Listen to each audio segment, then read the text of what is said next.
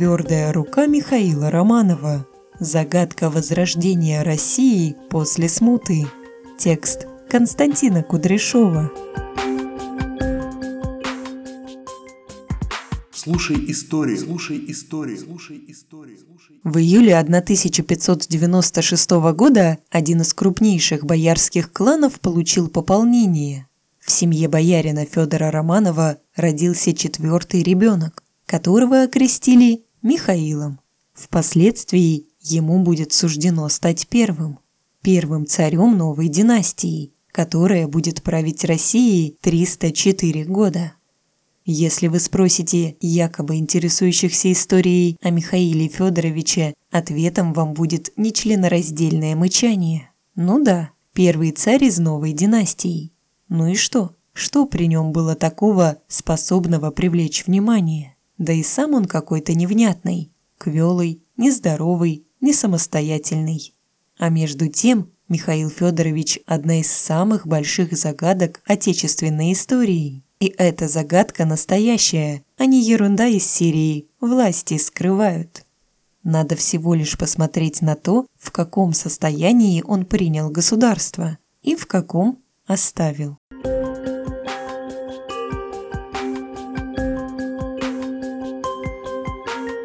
Для начала скажем, на момент избрания Михаила Федоровича царем никакого русского государства уже не было. Смута его попросту уничтожила.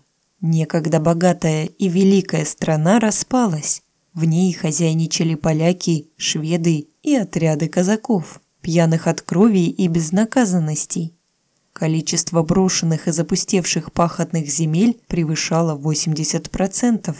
Новому царю поначалу негде было даже поселиться, так как поляки разграбили и разрушили Кремль довольно-таки качественно. Палаты и хоромы все без крыш, полов и лавок. Дверей и окошек нет. Надобно делать, а лесу пригодного не добыть. Денег в казне нет, и плотников мало. А вот свидетельство иностранцев о том, каким было государство под конец правления Михаила. Здесь такое изобилие всех вещей, необходимых для жизни, удобства и роскоши, да еще и покупаемых по весьма умеренной цене, что русским нечего завидовать никакой стране в мире, хоть бы и с лучшим климатом. На лицо было русское чудо. Как это удалось человеку, о котором при избрании на царство некие злые боярские языки говорили? «Миша годами молод, умом не резв, и будет нам поваден. Между прочим, другие иностранцы здорово сомневались в выборе русских, предрекая им с новым молодым царем скорую и уже окончательную гибель. Вот что писал голландец Исаак Масса в самом начале правления Михаила. «Если все так и останется, то и году не пройдет. Но я надеюсь, что Бог откроет глаза юному царю, как то было с прежним царем, Иваном Васильевичем, ибо лишь такой царь нужен России, иначе она пропадет. Народ этот благоденствует только под дланью своего владыки, и только в рабстве он богат и счастлив. Вот почему все пойдет хорошо, тогда лишь, когда царь по локте будет сидеть в крови.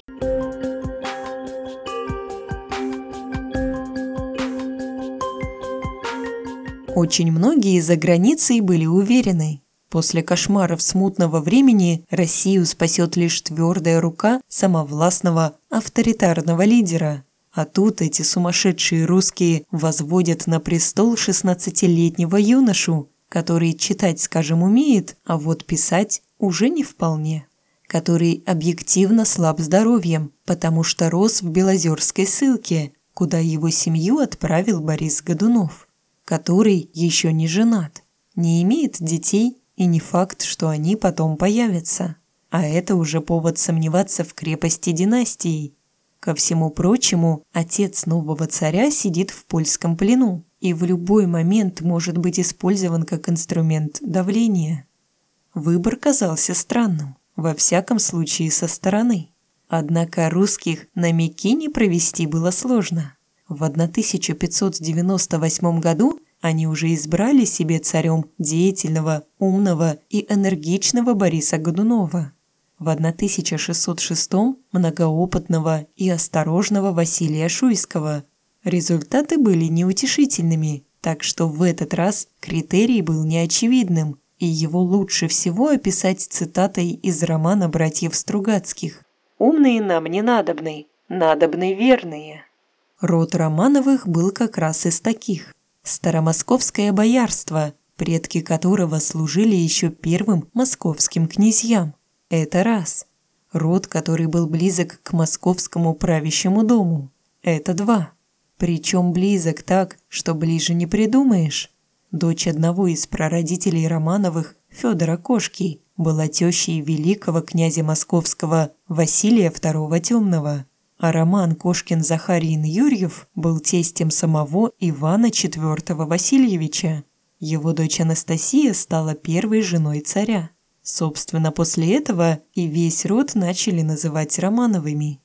Интересы этого рода должны были соответствовать интересам Москвы и России. Во всяком случае, расчет был примерно таким.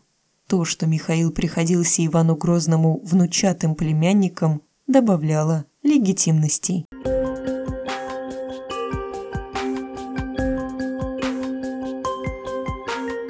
Самое интересное, что расчет оправдался. Не столько Михаилу, сколько его роду удалось вытащить страну из самой страшной ситуации за всю историю.